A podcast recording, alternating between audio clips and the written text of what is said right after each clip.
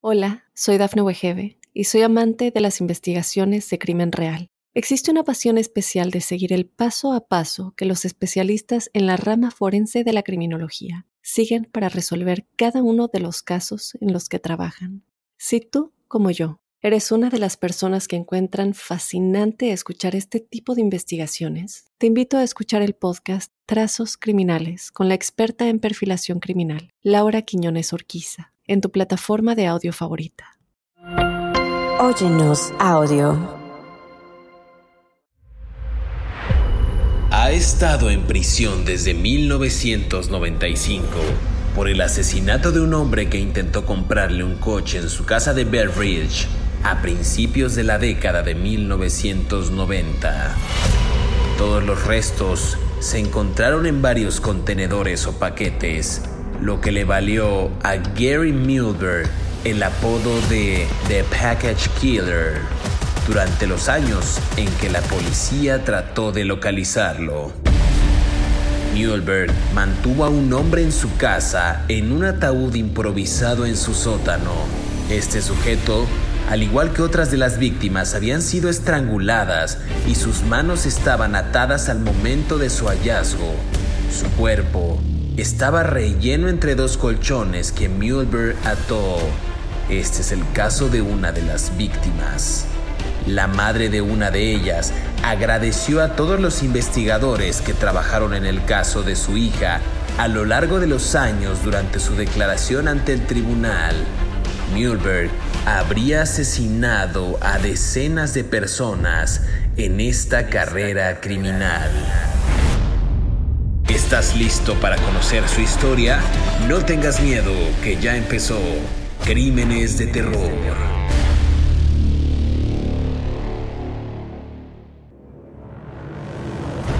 Bienvenidos a Crímenes de Terror. Si aún no te has suscrito al podcast, oprime el botón de seguir en la plataforma en la que nos estés escuchando, ya sea en Spotify, iHeartRadio, Amazon Music o Apple Podcasts. Así podrás recibir cada sábado la notificación de un nuevo episodio de Crímenes de Terror.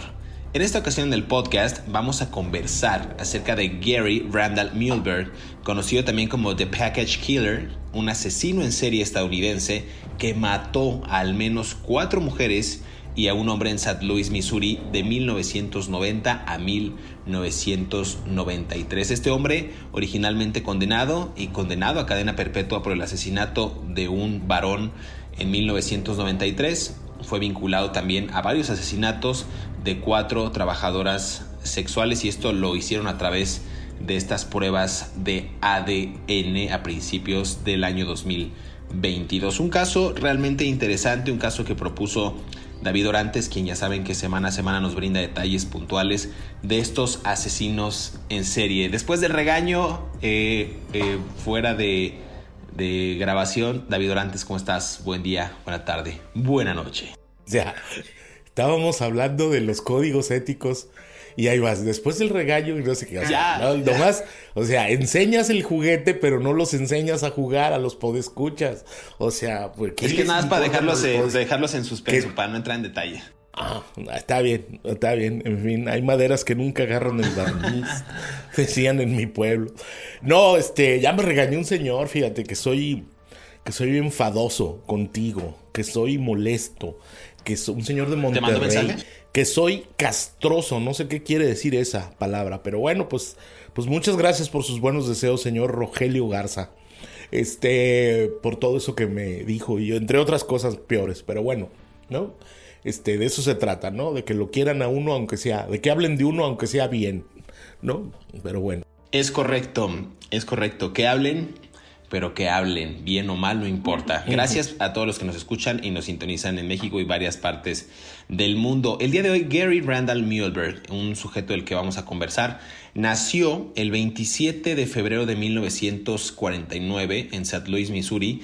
El eh, hijo de uno de los eh, tres vástagos que tuvieron, William y Christina Muehlberg, creció este hombre, este, bueno, cuando era joven, este, este niño creció en un entorno próspero ya que sus padres pues los cuidaron bien, cuidaron bien de sus hijos. Su padre era un veterano de la Segunda Guerra Mundial que sirvió en esta junta de gobernadores en varios distritos de 1955 a 1957. Está interesante porque el padre aceptó estamos hablando de William Mulberg, el padre, aceptó un puesto bien remunerado en Gulf Oil, esta ¿qué podemos decir? Como una transnacional ¿no? del petróleo en Estados Unidos. Eh, después de lo cual, la familia se mudó a Salina, Kansas. Tenemos aquí un caso de un hombre, eh, bueno, de un pequeño después de un hombre que creció en un entorno familiar próspero, que se dedicó a esta parte del, de los hidrocarburos, que no les iba nada mal. Y en algún momento, en esta situación o en este contexto, pues el hombre adopta otro tipo de actitudes. Pero ¿qué más podemos decir, David, de su, de su vida temprana, de este bueno, pequeñín? Sí, hay, mucho que decir, ¿no? Eh, Salina, Kansas es una ciudad próspera, ¿no? Como tú bien dices. hoy viven 50 mil personas ahí, más o menos, ¿no? Está, en, está justo en la intersección entre las carreteras Interestatal 70, si mal no recuerdo, y la 135, por si quieren llegar, ¿no? Más o menos por el centro del estado de Kansas, eh, ya saben, donde, donde Dorothy vivía y se la llevó el tornado y acabó, acabó en Oz, por ahí, ¿no? Es el siguiente estado que sigue arriba del mío, que es Texas, o sea, Texas, Oklahoma y Kansas, ¿no? Así que yo, yo he ido mucho para allá. Eh, es una ciudad muy próspera, tranquila, conservadora, eh, de población eminentemente blanca anglosajona. No hay un aeropuerto pequeñito, pequeñito, que creo que cierra a las 10 de la noche. O sea, ya después de las 10 de la noche hasta se van los controladores aéreos, ¿no? O sea, adiós, bien, gracias. Mm, no es un, es un lugar conservador dentro del contexto religioso de los Estados Unidos. Y la gente, pues, es, vive su vida muy apacible, ¿no? O sea, no es un lugar de problemas grandes con crímenes, no es una, una ciudad, hay armas, por supuesto, porque pues la, la, legalidad de los Estados Unidos permite tener la ley, permite tener todo tipo de armas. No, este señor, los Mulberg, eran una familia próspera en el lugar, eran una familia de buena clase, bien acomodados. El señor, el don William, tenía un, una posición social económica muy desahogada, o sea, era un señor de recursos. Entonces no hay ningún, y cuidaban bien a sus hijos. En 1968, como todo el mundo sabe, los Estados Unidos estaban metidos en una guerra de, de ocupación en Vietnam. Eh, una guerra que eh, los Estados Unidos heredaron de Francia, pero bueno, esto, no es un blog de historia, ¿no? no es un podcast de historia, ¿no? Un día les platico de la guerra de Vietnam. Pero bueno, el caso es que había muchas combustiones sociales, había protestas, habían matado a Kennedy, estaba el movimiento de las libertades civiles de Martin Luther King, y los muchachos tenían que ir por lo que se llamaba sorteo al ejército, ¿no? Los hermanos, los dos hermanos Mulberg fueron seleccionados eh, para ir, Gary Randall Mulher salió, salió para ir al ejército y su hermano Ronald también fue seleccionado, ¿no? Eh, su hermano más viejo, ¿no? Más mayor, quiero decir. Eh, los dos fueron comisionados a diferentes mm, oh, misiones de los Estados Unidos por el ejército as, y Gary se quedó en las bases de los Estados Unidos, o sea, él no fue a combate en Vietnam, sin embargo, Ronald sí fue enviado a combate. Eh, hubo una, una, batalla muy, muy fuerte eh, entre las fuerzas de, Vietnam, eh, de resistencia de, Vietnam contra el ejército de los Estados Unidos, en una región de un río que es el, Mekong. hay películas sobre estas batallas que fueron brutales, ¿no? Y Ronald murió ahí. El hermano mayor, ¿no? Que se había ido. No sabemos cómo le afectó a Gary la, vida en el, en, el, ejército, pero él fue liberado de su servicio después de dos años, de tres años, y en 1970 mm, regresó a vivir con sus padres después de estar viajando por diferentes partes de los Estados Unidos y se casó con la que había sido su novia de la preparatoria. Sin embargo, hay registros de que algo pasó en el ejército de los Estados Unidos, ¿no? O sea, la gente que recordaba al Gary que se había ido antes de alistarse a las Fuerzas Armadas o de haber sido enlistado en las Fuerzas Armadas, lo recuerda como una persona amable, educada, culta, preparada, gentil, ¿no? Y cuando regresa era una persona ya desequilibrada emocionalmente. No sabemos qué fue. No sabemos si vio traumas, no sabemos si fue abusado en el ejército, no sabemos si abusó de sustancias en el ejército. Lo que sí sabemos es que el tipo ya era otra persona, ¿no? Cambió completamente su estancia, ¿no? Yo siempre he dicho que el ejército no es para todas las personas y que la dureza con la que te pueden tratar o las exigencias brutales, ya voy joven, ya voy, con las que te pueden tratar, no, no, no son para todo el mundo, ¿no? O sea, ya hay personas que toleran poco y mal eh, la, vida castrense, ¿no? Entonces, eso fue más o menos la vida de este hombre hasta, hasta que dos años después de que regresa es cuando empieza a cometer sus crímenes y sucede algo muy particular que nunca voy a entender exactamente qué pasó, pero que es conveniente contar en la historia después, en la segunda parte, para entender todo lo que vino después, ¿no? Totalmente, aquí mencionas algo que también hemos referido en otros episodios del podcast, eh, de la vida militar, ¿no? De la vida castrense que muchos se enlistan al ejército de Estados Unidos y terminan o con traumas psicológicos o con algún tipo de desarrollo de enfermedad mental o algún desequilibrio, algo. Estaría bueno que también algún experto eh, o psicólogo nos diga eh, en los comentarios de este podcast o que, o que se contacte directamente con nosotros en algún momento para hacer una entrevista. Cuáles son las, las, las enfermedades, los padecimientos, los trastornos más comunes de una persona que, eh, que, tiene después de enlistarse al ejército, de haber vivido una cruenta batalla como en aquellos años en esta lucha en Vietnam. A mí me parece interesante, creo que ahí hay un campo un tanto para explorar en el podcast, eh, porque hemos, insisto, hablado de varios de estos personajes. Tú hablas de que en 1972 Mühlberg después cometería varios eh, pues, varios crímenes por los cuales él fue fichado en Estados Unidos. Uno de ellos, del que hablaremos en el siguiente segmento, fue eh, que él pues, fue arrestado por robar y violar a una niña de 18, a una, jovencita de 18 años en Salina. La víctima le dijo a la policía que había irrumpido en su casa mientras ella estaba sola y luego la violó a punta de cuchillo, o sea, la amenazó con un arma punzo cortante. Después de que había terminado, el violador robó algo de dinero y objetos de valor antes de huir. Este es el primer caso en el que Mühlberg se ve involucrado y en el cual pues, las autoridades empiezan a detectar estas pequeñas alarmas en su pues en sus registros. Vamos a hacer una pausa aquí en Crímenes de Terror y regresamos para seguir conversando acerca de Gary Mühlberg, mejor conocido como The Package Killer. No se despegue.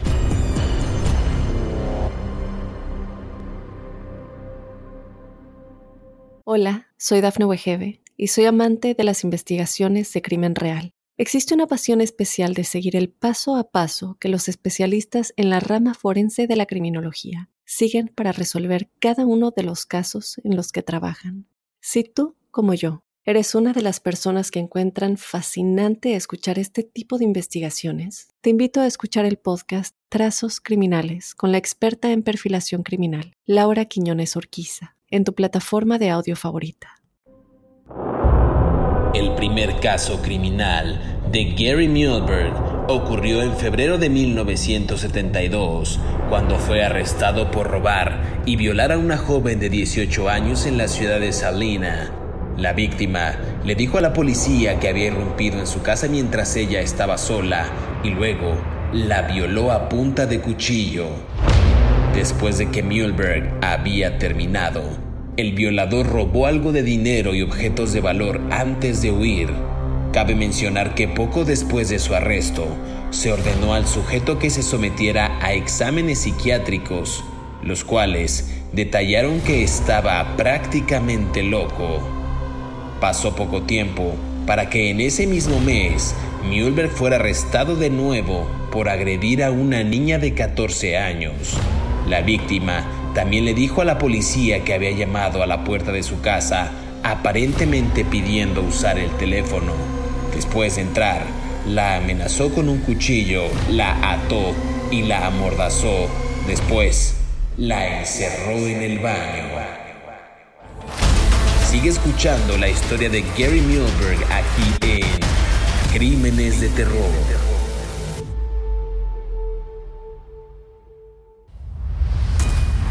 Regresamos a Crímenes de Terror estamos conversando acerca de Gary Mueller.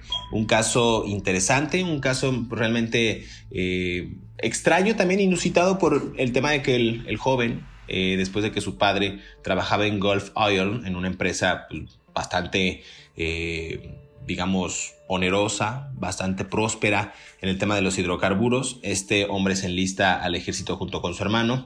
En 1968, el hermano mayor eh, muere en una batalla, en esas batallas en, eh, el delta del Mekong, eh, y después de regresar a la casa de sus padres y casarse con su novia de la preparatoria en 1970, dos años después, anticipaba, él es arrestado por robar y violar a una joven de 18 años en Salina. Insistimos que algo pasó en el ejército, algún tipo de trastorno, algo vio o inclusive algo hizo durante su estancia con militares que propició que él siguiera o empezara esta, este tipo de crímenes fuera de estos cuarteles, ¿no? fuera de estas batallas. Poco después de que cometió este robo y violación a la joven de 18 años, eh, poco después de su arresto se ordenó a Mühlberg que se sometiera a un examen psiquiátrico donde se descubrió pues, que tenía un desequilibrio, por no decir que estaba loco David Orantes. Bueno, no sabemos si estaba loco, pero sabemos que tenía un desequilibrio. Además, ¿qué es la locura, no? Eh, sino, este, ¿no? Empecemos por ahí, ¿no? Pero bueno, nosotros no somos Michel Foucault, ni tampoco somos psiquiatra de guardia, ni psicólogo eh, eh, de, sala de emergencias, entonces no sabemos exactamente qué es la locura, pero sería interesante para un debate. De todos modos, sí estaba em, desequilibrado emocionalmente y mentalmente, ¿no? Eh, lo tienen varios meses en un hospital para veteranos después del primer asalto, como tú bien decías, del primer ataque a la primera chica que la amordazó y la violó.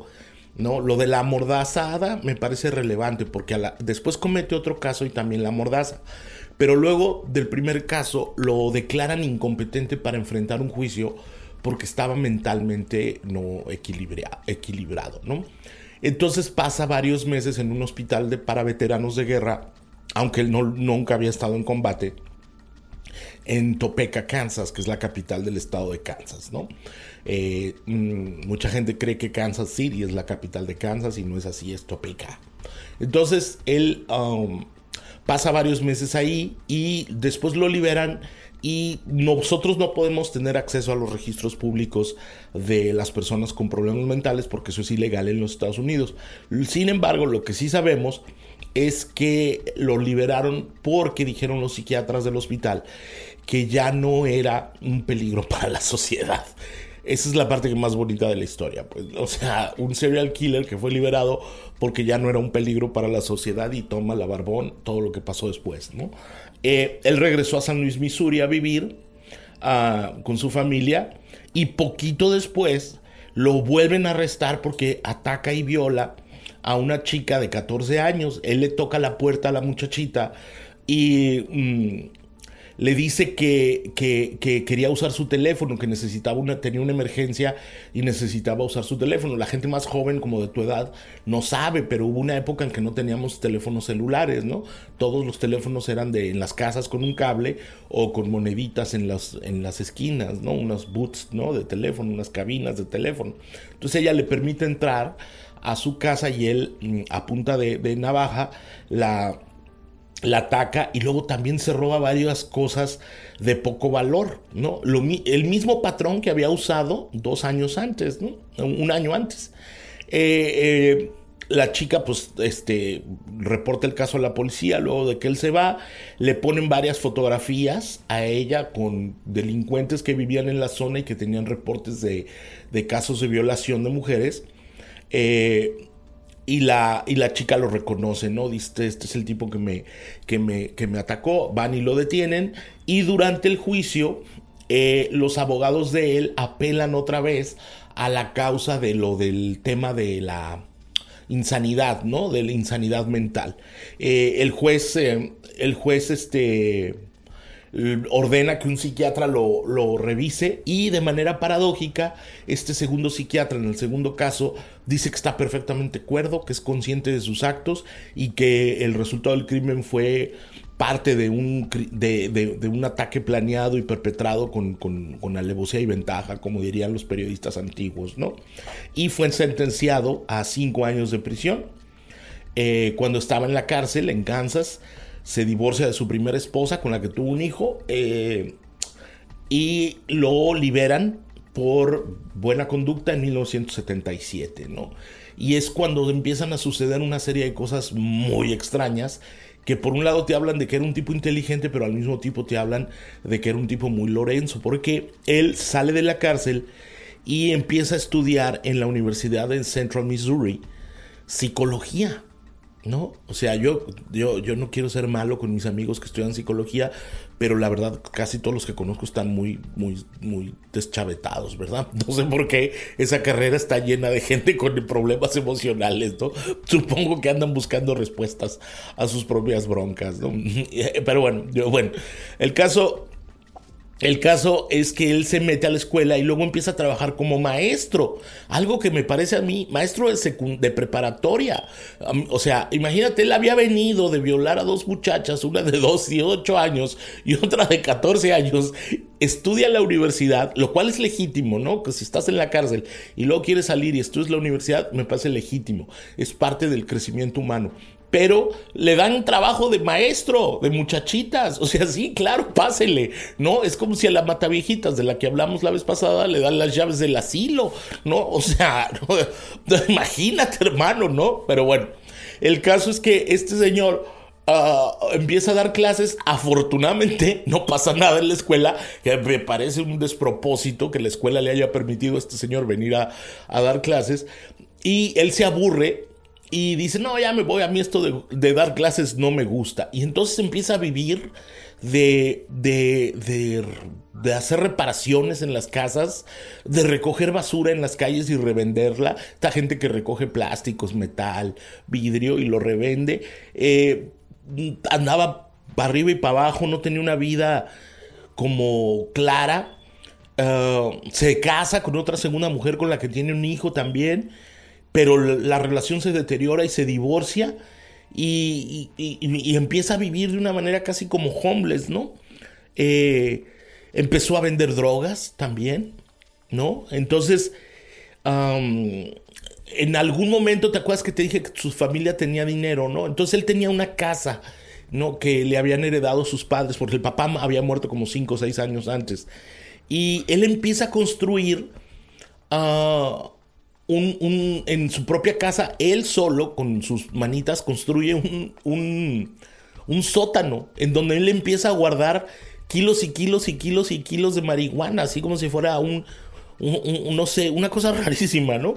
Eh, trabajaba en restaurantes de comida rápida y en su, eso era un trabajo como de part-time, pese a tener un degree en psicología y un título en psicología y era vendedor de marihuana, ¿no? Y, y bueno, en ese momento se hace muy famoso porque en el área de donde él vivía empieza a, a este, ¿cómo se llama? Empieza a recurrir a prostitutas, ¿no? Para tener vida sexual.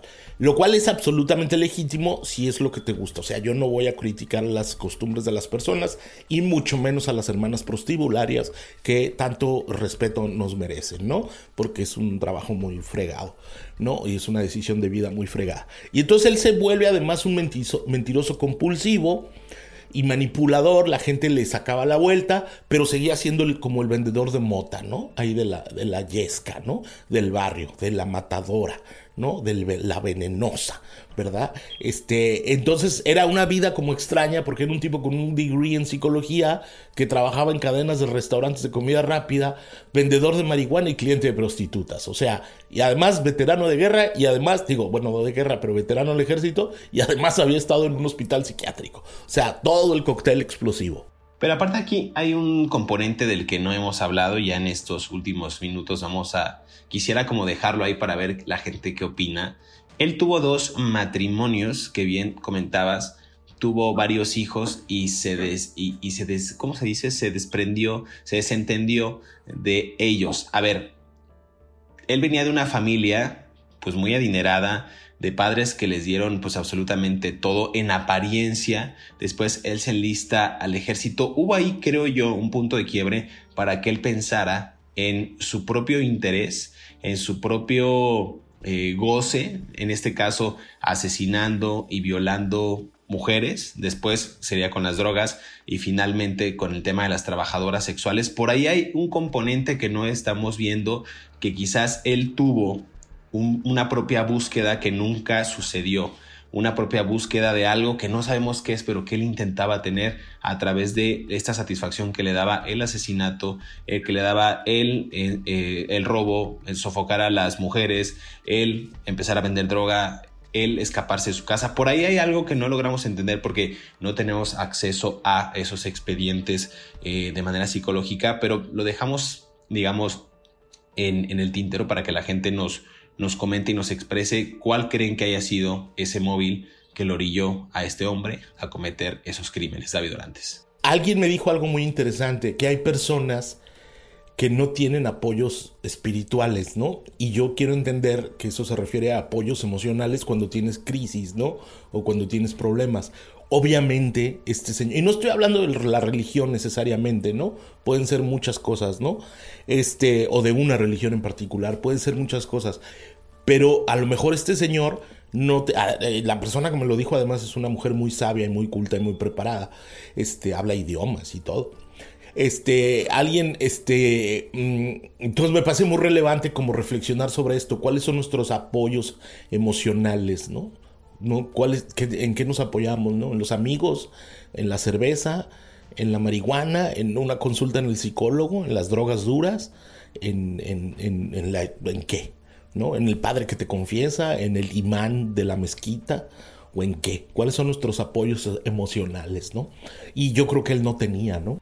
Yo creo que él no tenía, y, voy a agregar algo a lo que dijo tu amiga sabia o conocida eh, erudito. Eh, creo que el ser humano tiene la necesidad imperiosa de creer en algo, o sea, necesita creer y confiar en algo para encontrar razón a su propia existencia. O sea, el hecho de que tú estés en una búsqueda constante es que tienes tú que seguir o, hay una guía de por medio de una luz que te va orientando sobre un presunto destino al que tienes que llegar. Creo que el ser humano, por este miedo a conocer que está solo o saber que está solo, tiene la necesidad de entender que hay un fin aunque no lo haya, o hay una luz o hay un eje que te está guiando o tu destino está sujeto a, mm, quizás ya me eché el porrazo de marihuana que se echaba el, el pero es eso, o sea, no hay una guía, estamos solos. Pero bueno, vamos a hacer una pausa aquí en Crímenes de Terror y regresamos para seguir conversando acerca de Gary Muehlberg. No se despegue.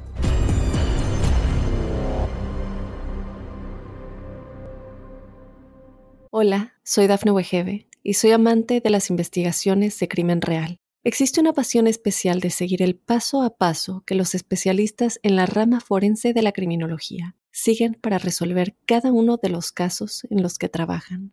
Si tú, como yo, eres una de las personas que encuentran fascinante escuchar este tipo de investigaciones, te invito a escuchar el podcast Trazos Criminales con la experta en perfilación criminal, Laura Quiñones Orquiza, en tu plataforma de audio favorita. De la bonanza a la miseria. Gary Muehlberg vivió sus primeros años sin que nada le hiciera falta en su casa, en su hogar. Había dinero en su hogar. Había atenciones. Sin embargo, en algún momento y tras sus intentos de estudiar psicología, graduarse de la Universidad de Missouri Central, se casó e inclusive tuvo hijos, pero nada impidió que él, a finales de la década de 1980, renunció a las formas legales de ganar dinero y comenzó a traficar con drogas. Muehlberg construyó una pared falsa en el sótano de su casa con ladrillos, detrás de la cual montó un alijo donde almacenó docenas de kilos de marihuana. La mayor parte de su tiempo libre se la vivía en uno de los restaurantes de comida rápida cercanos a su casa. Sigue escuchando la historia de Gary Muehlberg aquí en Crímenes de Terror.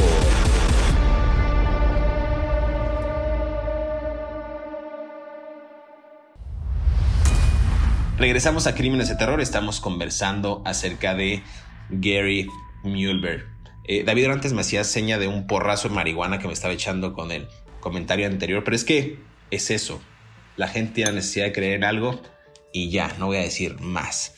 David Orantes decía también, eh, hablamos acerca de algunos de los asesinatos de este hombre, eh, hablaba que justo a finales de la década de 1980, él renuncia, digamos, a todas estas formas legales de ganar dinero, recoger basura, eh, algunos desperdicios, dar clases como profesor en la escuela, Hubert Wheeler, que perdió prontamente el interés y renunció, en fin, varias cosas que él hizo y al final regresa a esta como le denomino yo, carrera delictiva, el 22 de marzo de 1990, eh, cuando Robin Jay, de 18 años, desaparece, eh, madre de dos hijos con una adicción a las drogas, trabajaba ella como trabajadora sexual, valga la redundancia, junto a una amiga llamada Faye Sparks.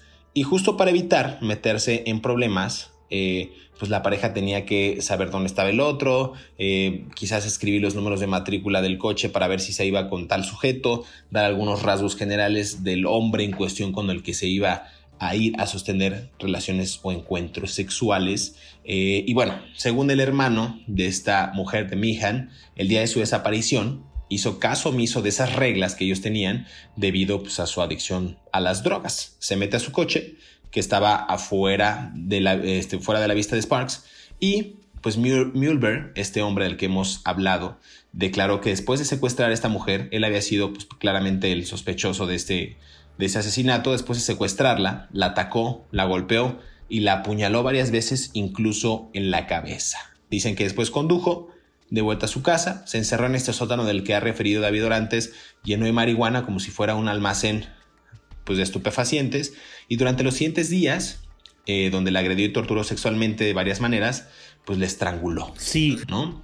Entonces aquí hay algo interesante porque es un caso que ya detona y detalla, pues que ya estaba fuera de sí, que tenía su psique toda perturbada y que en su modus operandi ya se había exacerbado y tenía nuevas técnicas para asesinar mujeres, David Efectivamente, a ver, el caso de Robin es muy sintomático de lo que es la sociedad de los Estados Unidos cuando, cuando no hay apoyos emocionales, ¿no? Eh, los Estados Unidos es el país con mayor consumidores de drogas del mundo, ¿no?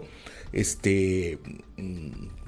Y, no voy a hablar de mis vecinos que están fumando mota afuera de su casa todo el día porque pues ya me tienen hasta las trancas, ¿verdad? Pero bueno. Eh, Robin Miham, pues era una chica de 18 años, de dos, madre de dos niños y, de, y adicta a las drogas y no sabemos a qué drogas, y trabajaba en, la prostitución.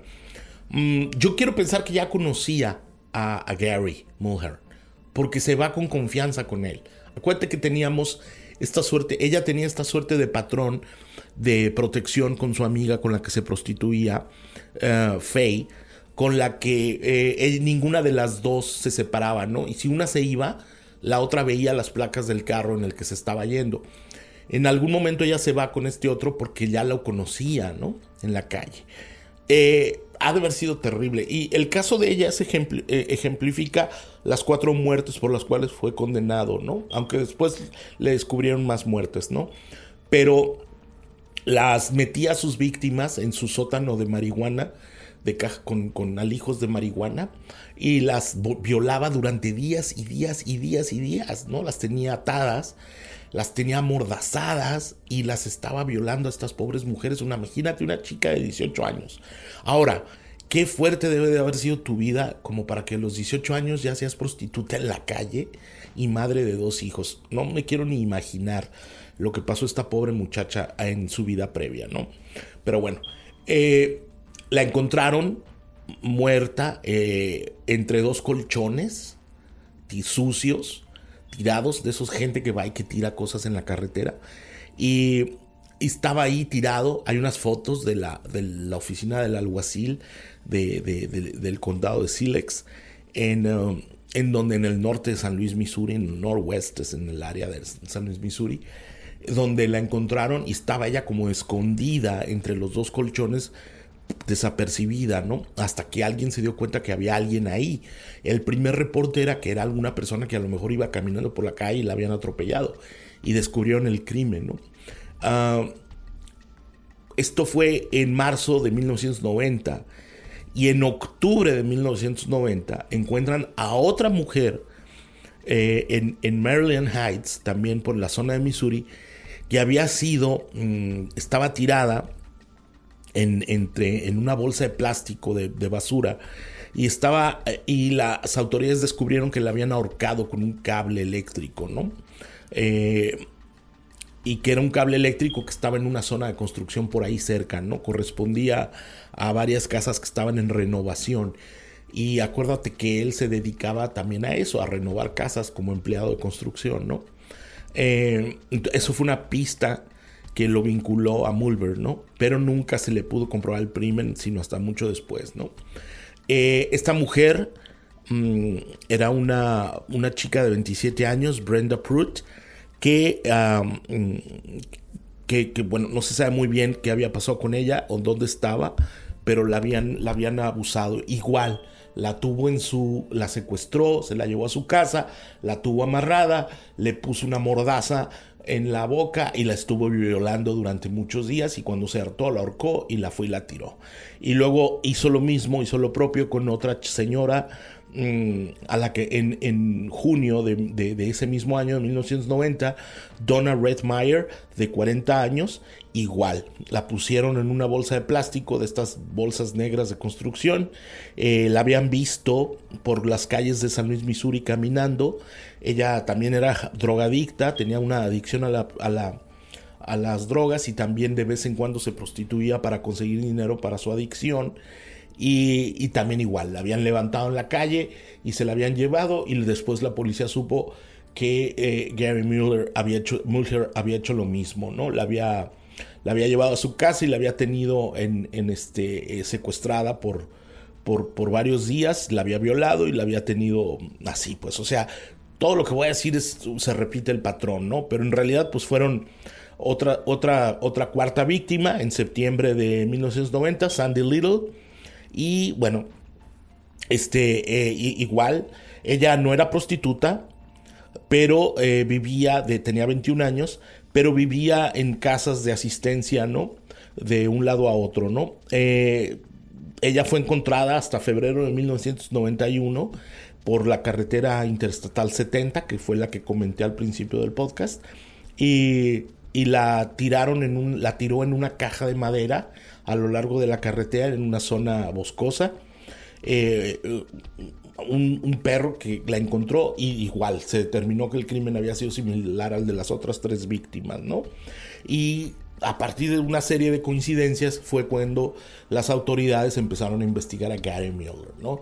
Quien después se descubrió que había cometido decenas de víctimas de prostitutas en toda la zona del centro de los Estados Unidos y siempre había seguido el mismo patrón, ¿no? Siempre había seguido el mismo patrón y justo por la forma en que ejecutaba sus crímenes eh, durante los interrogatorios después de su identificación como el asesino de los paquetes, eh, The Package Killer, él afirmó que había recogido a una joven en su coche en St. Louis, en South St. Louis, en algún momento en 1990 o 1991, y no podía recordar el orden en el que había matado a cada una de sus víctimas. Insisto, a mí me parece interesante entender el contexto de cómo se llevaron a cabo, si era un joven que tenía todo, que sus padres tenían una muy buena vida, en qué momento se quiebra todo.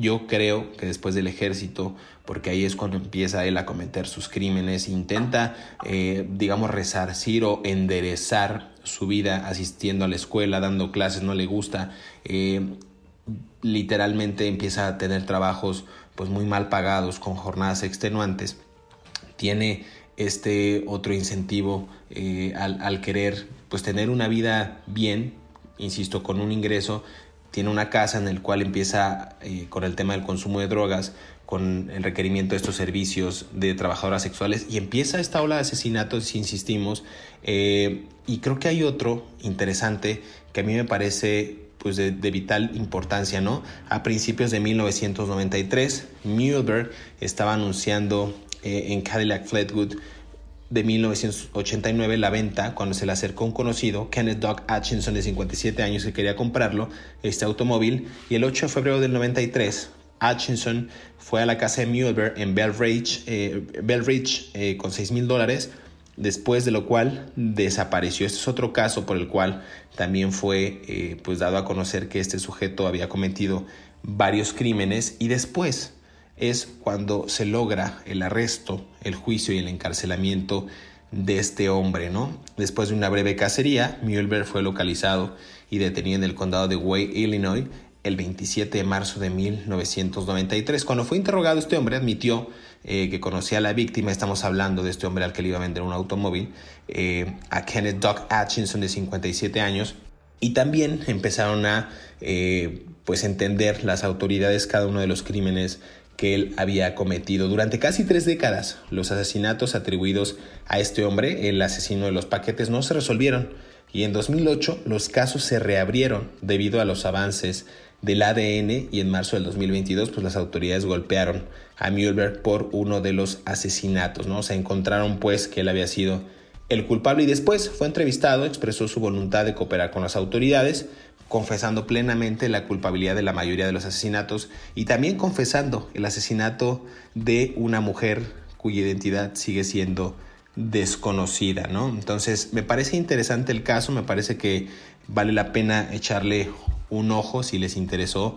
Eh, por favor, busquen el caso de Gary Mueller, conocido como The Package Killer, porque es eh, interesante ver cómo eh, el tema psicológico, cómo las autoridades no atienden a un sujeto, le siguen debiendo a la ciudadanía estadounidense cada uno de los trastornos mentales que les puede originar la estancia en el ejército e inclusive ver cómo pueden reinsertar a la sociedad a esos hombres que han vivido batallas y que han estado en esta línea de fuego viendo cosas tan traumáticas. Este hombre, a cambio de su cooperación y el hecho de que estaba sufriendo insuficiencia renal, los fiscales acordaron no buscar la pena de muerte para él y durante los siguientes meses, Mühlberg se declaró culpable de cada asesinato individual, ¿no? recibiendo cuatro penas de por vida adicionales sin libertad condicional. Eh, desde abril del año 2023, hace unos meses, estamos grabando este podcast en septiembre 4 eh, del 2023, él permanece encarcelado en el Centro Correccional de Potosí en esta ciudad en Potosí. Así es, Carlos. Bueno, un caso muy interesante donde eh, la perturbación de una persona eh, en algún momento en que estuvo en las Fuerzas Armadas mm, lo llevó a cometer estos crímenes. Es un caso muy interesante donde pues tal vez los psiquiatras y los psicólogos del ejército de los Estados Unidos o de todos los ejércitos del mundo deberían de poner más atención sobre la salud mental de sus soldados. Entonces, pues un caso interesante, David, muchas gracias por compartir una vez más este episodio de Crímenes de Terror. Eh, recuerden por favor, seguirnos en todas nuestras redes sociales, José Luis Montenegro y David Orantes, también en las redes sociales de Mundo Now. Gracias que nos sintonizó en este nuevo episodio de sábado. Eh, por favor, síganos también en todas las plataformas digitales, en Spotify, en Apple Podcast, en Amazon Music y en Radio. Gracias, nos escuchamos en el próximo episodio de Crímenes de Terror.